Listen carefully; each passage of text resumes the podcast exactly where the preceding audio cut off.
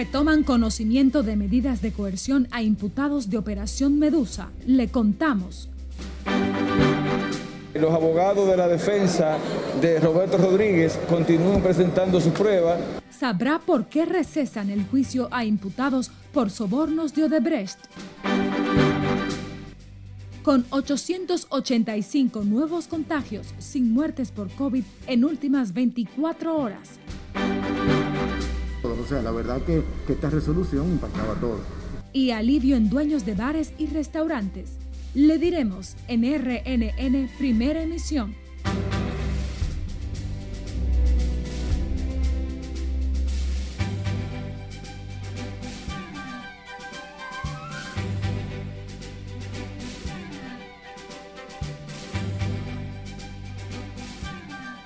Buenas tardes, gracias por acompañarnos en esta primera jornada de Noticias RNN. María Cristina Rodríguez les informa. Bienvenidos, bienvenidas.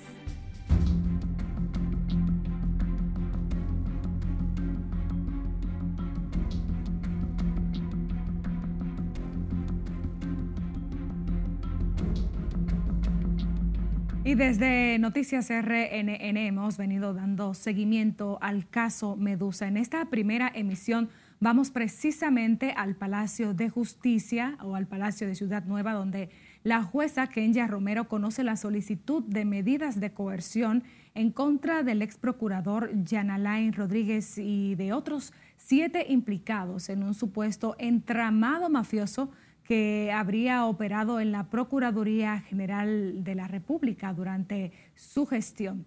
Nuestra compañera Margaret Ramírez se encuentra allá en vivo para em, traernos las incidencias y reportarnos hasta este instante lo que está ocurriendo allá en el Palacio de Justicia de Ciudad Nueva, donde, como dijimos en principio, la jueza Kenya Romero conoce la solicitud de las medidas de coerción en contra del ex procurador Jan Alain Rodríguez y de otros siete implicados.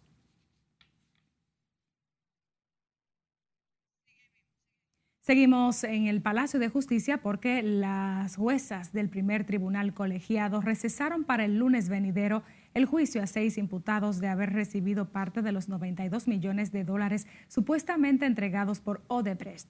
Tomaron la decisión debido a la ausencia de uno de los testigos a descargo ofertado por Roberto Rodríguez, exdirector del INAPA, uno de los procesados y luego terminada, terminado con ello, entonces empieza la defensa de Conrado Pitaluga. ¿Cuál fue el motivo de la suspensión el día de hoy? Precisamente para continuar escuchando, para escuchar el testigo de, de Roberto Rodríguez que no pudo asistir a la audiencia de hoy y mandó excusa.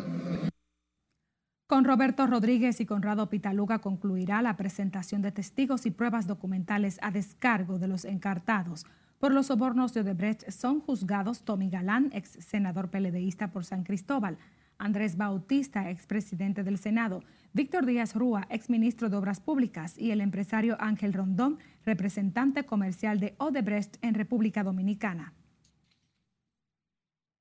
Precisamente tres de los seis imputados por el caso Odebrecht se desvincularon de las supuestas amenazas contra el ex procurador Yanalain Rodríguez, quien debió y recibió y denunció el envío de flores negras. Ángel Rondón, Víctor Díaz Rúa y Tommy Galán indicaron que no se alegran de la prisión del ex procurador. Les recuerdan que ellos enfrentan un proceso judicial igual que él, aunque con motivaciones distintas. él tiene razón a sentirse indignado si él quiere eh, por lo que le está pasando. Todo el que no pasa algo también nos sentimos indignados yo tuve mi momento también de indignación. Y todavía sigo indignado. Pero tenemos que aguantar como hombre lo que nos viene en la vida. Y responda estrictamente al mandato y al cumplimiento de la ley, ajeno a cualquier debilidad del ser humano o sentimientos de retaliación o venganza, o simplemente utilizar la justicia como un instrumento político para pretender dañar honras. Alain Rodríguez ha sido reiterativo en acusar a terceras personas de supuesto interés por contaminar el proceso abierto en su contra por corrupción en su gestión en la Procuraduría General de la República. Ahora sí vamos al Palacio de Justicia de Ciudad Nueva, donde, como decíamos en principio, la jueza Kenya Romero conoce la solicitud de medidas de coerción en contra del ex procurador Jan Alain Rodríguez y de otros siete implicados en un supuesto entramado mafioso que habría operado en la Procuraduría General de la República durante su gestión. Margaret Ramírez está en vivo. Buenas tardes. Margaret, cuéntanos las últimas incidencias.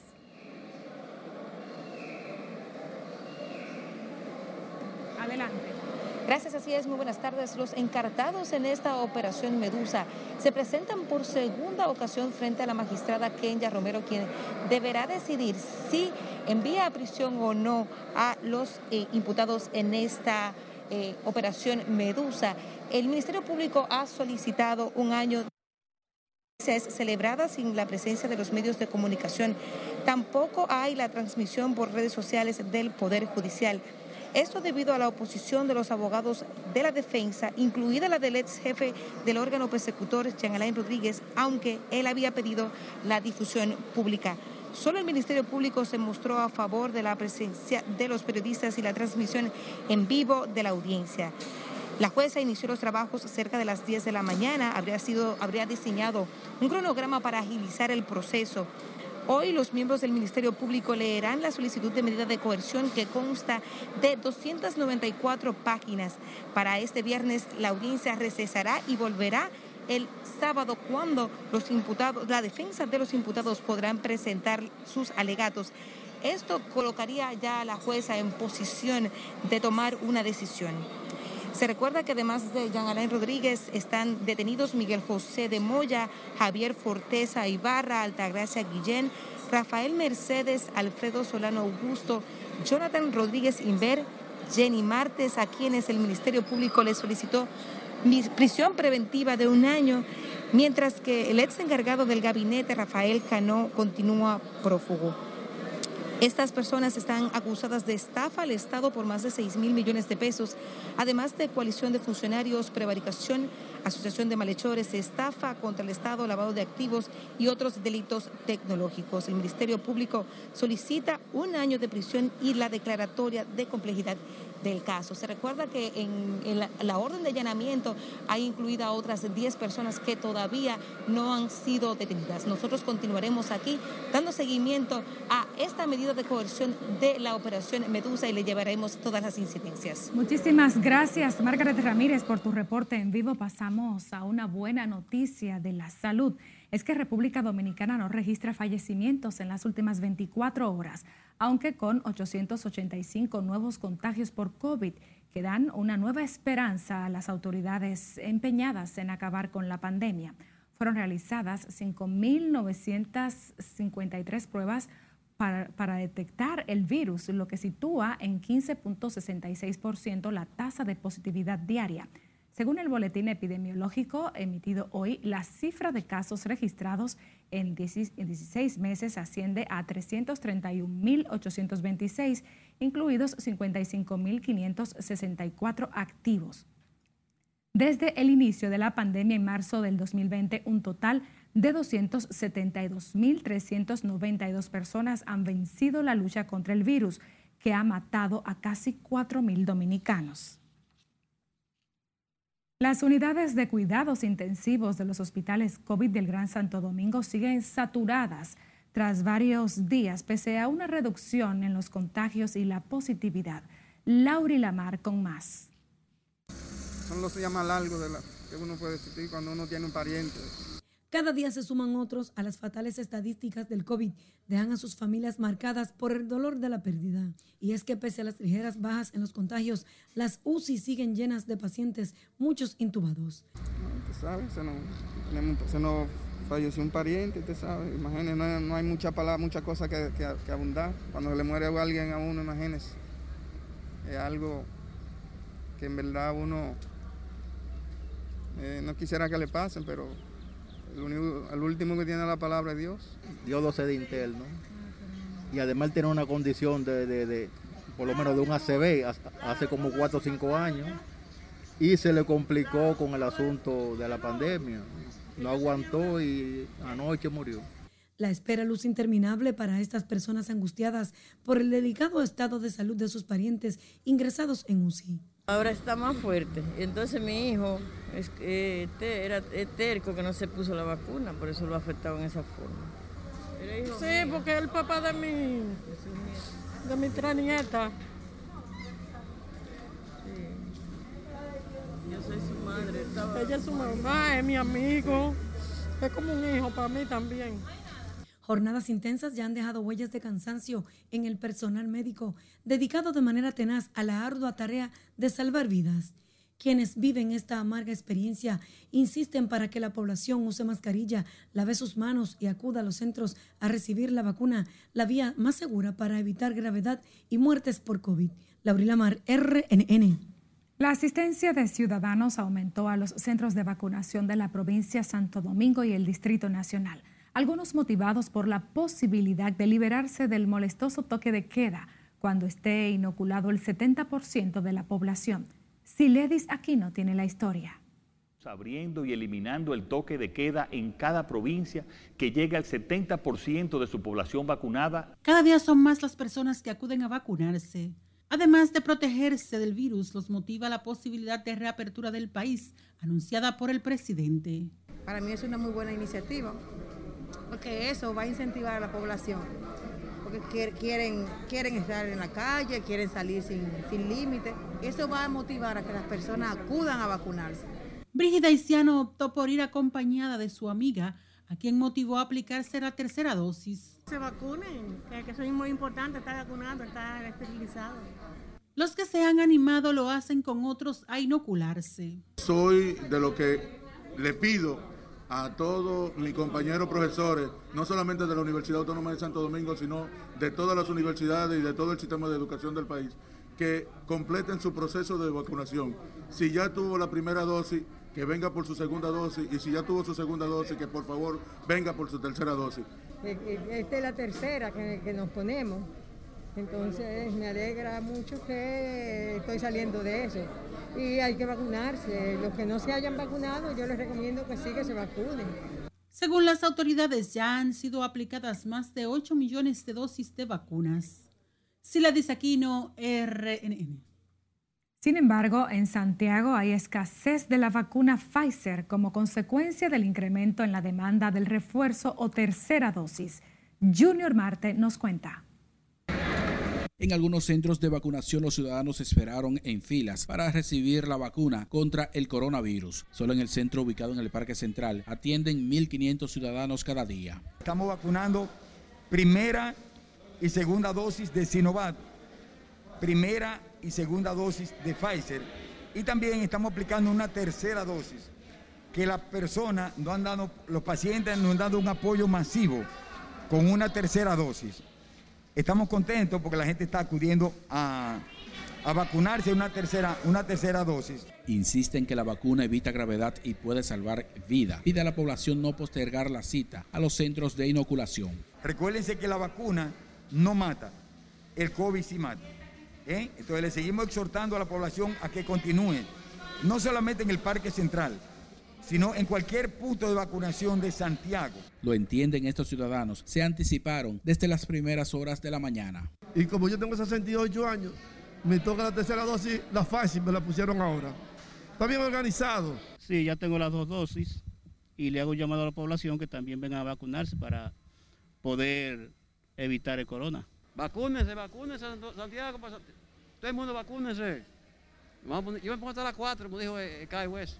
Actualmente la ocupación de camas en el sector público, de acuerdo a las autoridades de salud, se encuentra en un 40%. En las clínicas oscila entre un 50 y un 55%.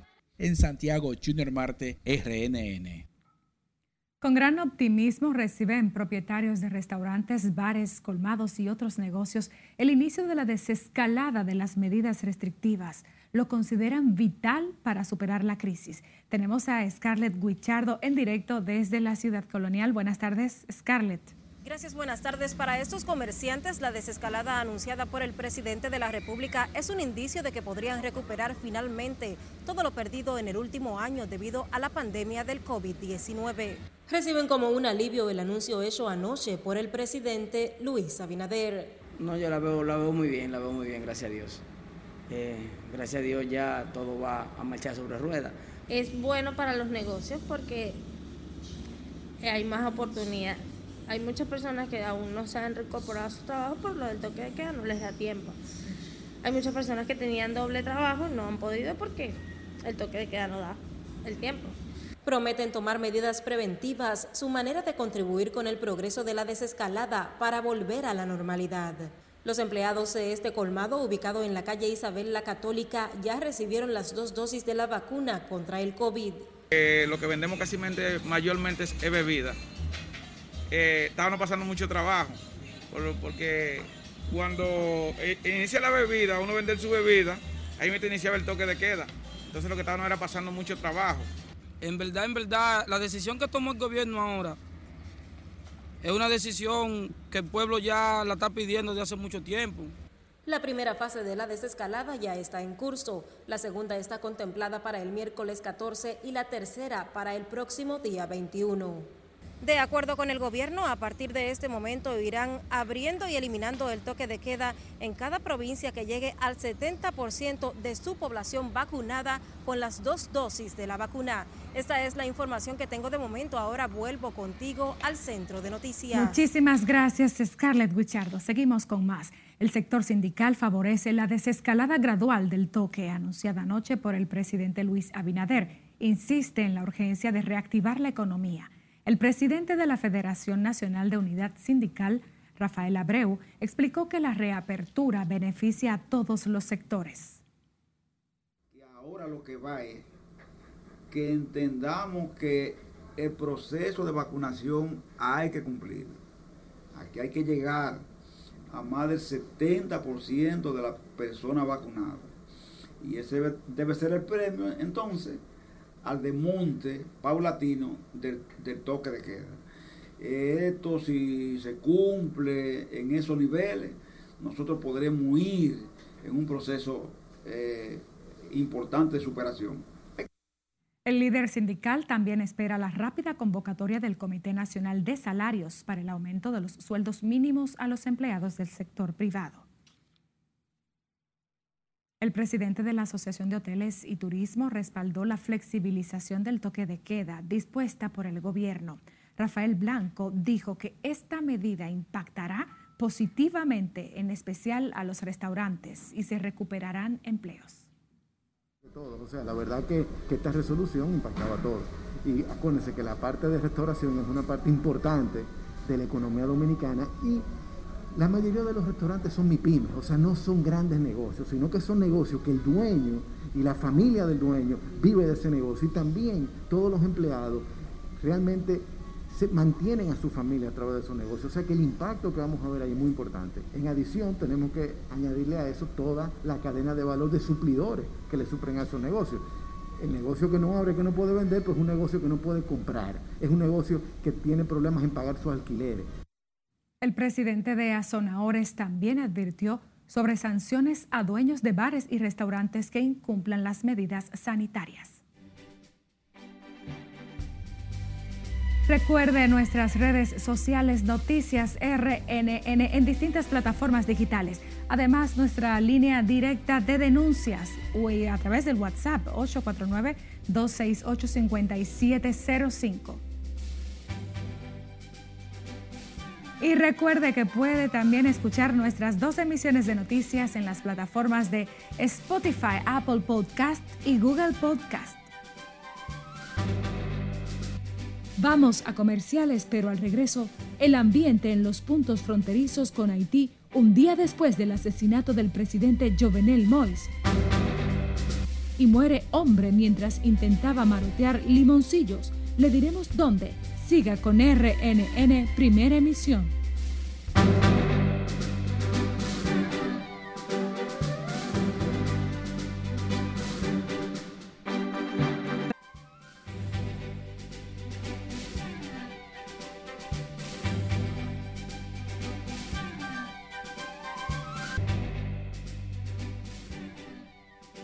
Retornamos con más. A menos de 48 horas del asesinato del presidente Jovenel Moïse en Haití, comienza una férrea lucha por el control del gobierno.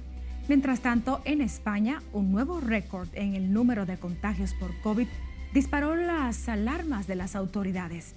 Estos y otros temas en el resumen internacional de RNN con Cesarina Ravelo. Tras el asesinato del presidente Jovenel Moïse, inició de inmediato una lucha por el control del poder en el país más pobre de América. El primer ministro designado, Ariel Henry, dijo que Claude Joseph, quien funge como ministro interino, forma parte del gobierno que estaba formando, aunque le agradece el papel jugado tras el asesinato de Moïse ayer en la madrugada. Además, propone un diálogo con todos los sectores. El Papa Francisco, convaleciente por una operación en el colon practicada el fin de semana, envió un mensaje de condolencia al pueblo haitiano por el magnicidio de este miércoles.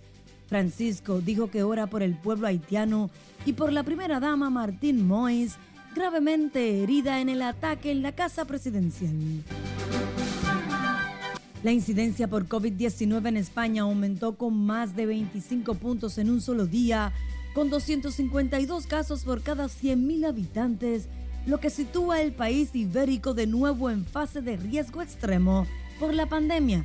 Cataluña registra la mayor cantidad de contagios con mayor incidencia en la población más joven.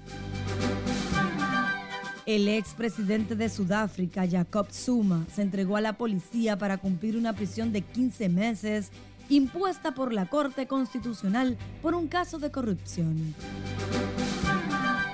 Miles de enfermeros, médicos, bomberos, camareros, repartidores y demás trabajadores de primera línea desfilaron sin mascarillas por las calles de Nueva York para celebrar el fin de las restricciones impuestas por la pandemia en el mayor desfile realizado en esa ciudad desde su cierre casi total en marzo del 2020.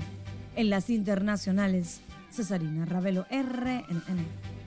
Al menos dos de los involucrados en el comando armado que asesinó al presidente de Haití, Jovenel Moïse, son de nacionalidad norteamericana y serbia, de acuerdo a documentos recuperados por organismos vinculados a la investigación.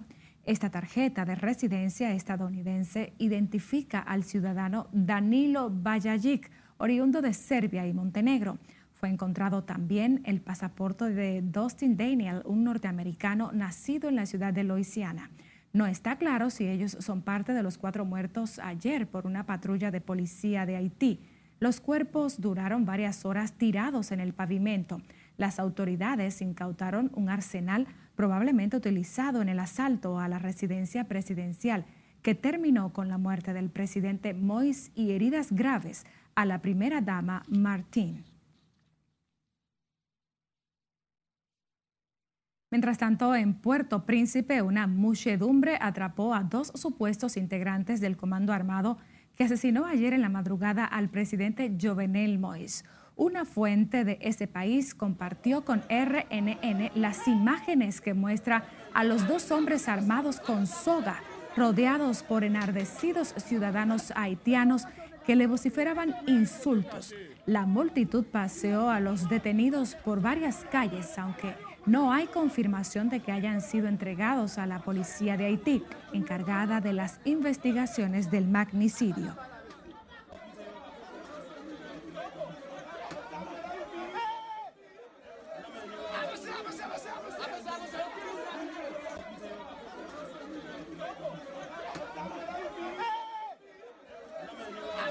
Diputados de distintos partidos criticaron el papel desempeñado por la comunidad internacional en la grave situación de Haití.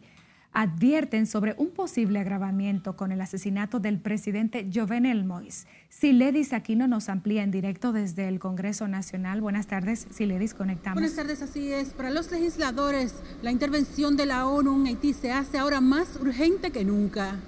Y lo que culminó con ese magnicidio del día de ayer todavía puede ponerse peor si la comunidad internacional no interviene urgentemente. Alfredo Pacheco fue el primero en cuestionar la indiferencia de naciones poderosas y organismos regionales ante el drama haitiano. Y tampoco se nos puede cargar a los dominicanos la solución de este problema. Debe ser un problema que la comunidad internacional debe dejar la timidez. Por ejemplo, yo deploro la manera tímida como habló el secretario general de las Naciones Unidas en el día de ayer.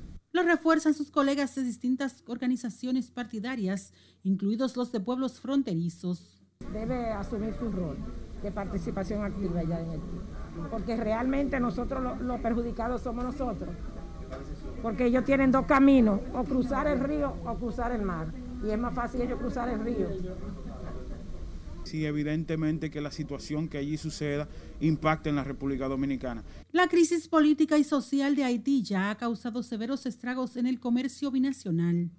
Afecta a la República Dominicana. Cualquier alteración del orden en, Haití nos afecta directamente y sobre todo a los, a los comerciantes que son los grandes vendedores y a la industria local que son los grandes suplidores del mercado de Haití. Los legisladores esperan que la intervención responsable de la comunidad internacional solucione las problemáticas que por años ha enfrentado Haití. Por el momento son los detalles que les tengo. Retorno con ustedes al set de noticias. Muchísimas gracias, Siledis, por tu reporte en directo. Seguimos con más. Pese a una relativa calma, residentes en el punto fronterizo con Haití de Elías Piña temen por las consecuencias negativas que pueda causar el asesinato ayer del presidente haitiano Jovenel Moïse. Julio César Mateo nos dice más. 10.000 soldados del ejército están encargados de resguardar la seguridad en la frontera con el convulsionado Haití. Estamos haciendo el recorrido para recibir las fuerzas de aumento que estamos teniendo para mantener segura nuestra frontera hay preocupación en el comercio organizado por el letal impacto del cierre de los mercados binacionales. Muchísimo, muchísimo, porque la vida de nosotros nosotros lo buscamos en la frontera y si en esos casos la frontera pasa así, ya nosotros los padres lo que nos está afectando muchísimo. En Ciudadanos de las dos naciones persiste la conmoción por la muerte violenta del presidente en un asalto en el que resultó herida de gravedad su esposa Martín cuando usted ve que pasa algo así, ya es porque eso va a estar bloqueado completamente y hay mucha gente, padres de ellos, padres de casa, que buscan su vida, su vida en la frontera. ¿No cree usted que ha sido un abuso a la soberanía del pueblo haitiano eso que ha ocurrido en Haití? Claro que es un abuso. Para mí, digo yo que es un abuso, porque una vez que pasa así, matar a un jefe de un país, bueno, eso pasado de crimen. Según las autoridades dominicanas, la seguridad está garantizada en los cuatro puntos de conexión con Haití. Y estamos desplegando un amplio operativo de inteligencia para saber en cuáles puntos específicos debemos reforzar con personal y en cuáles puntos debemos poner más énfasis. Los ciudadanos de Elías Piña confían en que pronto será reanudado el intercambio comercial con Haití base fundamental de la economía de esa provincia y pueblos cercanos. En Elías Piña, Julio César Mateo, RNN. Cambiamos de información. Un hombre de 86 años falleció esta mañana al caer de un puente peatonal ubicado próximo al expreso Quinto Centenario. Fue identificado como Israel Almonte, quien según testigos resbaló mientras intentaba agarrar una rama de limoncillo Vestía una gorra, camisa a cuadros y un pantalón azul marino. Al lugar de los hechos llegó una unidad del Sistema de Emergencias 911, también representantes del INASIF y agentes de la Policía Nacional. El presidente de la República, Luis Abinader, confirmó hoy para septiembre venidero el inicio del año escolar con la modalidad presencial adelanta la integración de 300 nuevos planteles a la jornada extendida. Lauri Lamar nos amplía en directo desde el Ministerio de Educación. Adelante, Lauri, buenas tardes. Gracias, buenas tardes. Tras recibir un informe de los avances en el sector educativo, el mandatario aseguró que el contenido de la jornada extendida será mejorado para este nuevo periodo escolar. Con la planificación que tienen para iniciar en septiembre. Para este proceso serán mejoradas 300 escuelas para integrarlas a la modalidad extendida. Nada extendida esta que va a estar eh, muy enriquecida y donde realmente eh, se le van a dar eh, y se va a ejecutar para lo que fue planificado desde el principio esa jornada. Aunque la docencia será presencial, continuará el programa de virtualidad como apoyo al aprendizaje. Es que todo lo que hemos construido en materia de educación a distancia y de la estrategia aprendiendo, Aprendemos en Casa, eso no se pierde. Ese es un capital del MINER y del Estado Dominicano que seguirá siendo un instrumento y un recurso de apoyo a la educación presencial.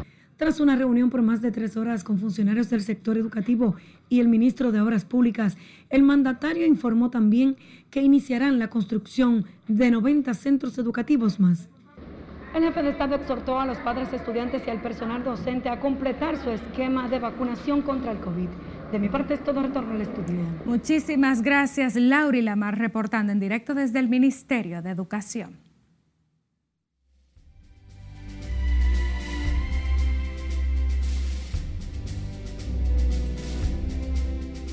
Y ahora desde los estudios de RNN en República Dominicana hacemos un contacto en vivo con nuestro compañero Manuel Díaz, quien se encuentra en la ciudad de Colorado llevando y recogiendo las incidencias del juego de estrellas de las grandes ligas. Buenas tardes, Manuel.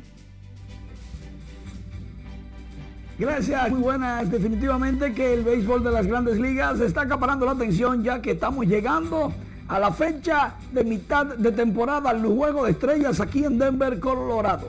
Hablando del Juego de Estrellas, Juan Soto acaba de anunciar que va a participar en la competencia de cuadrangulares en el Home Run Derby. Y esto lo va a hacer junto a Pete Alonso, Shohei Otani, el extraterrestre, y también Salvador Pérez de los Reales de Kansas City. Durante la cartelera de este miércoles en las grandes ligas, Abraham Almonte conectó su cuadrangular número 2 para los Bravos de Atlanta que le ganaron a los Piratas de Pittsburgh 14 carreras por 3.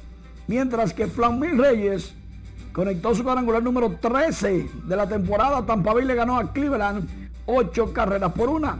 Leury García de los Media Blanca de Chicago logró su honrón número 3 que la mandó al marro de Montecristi.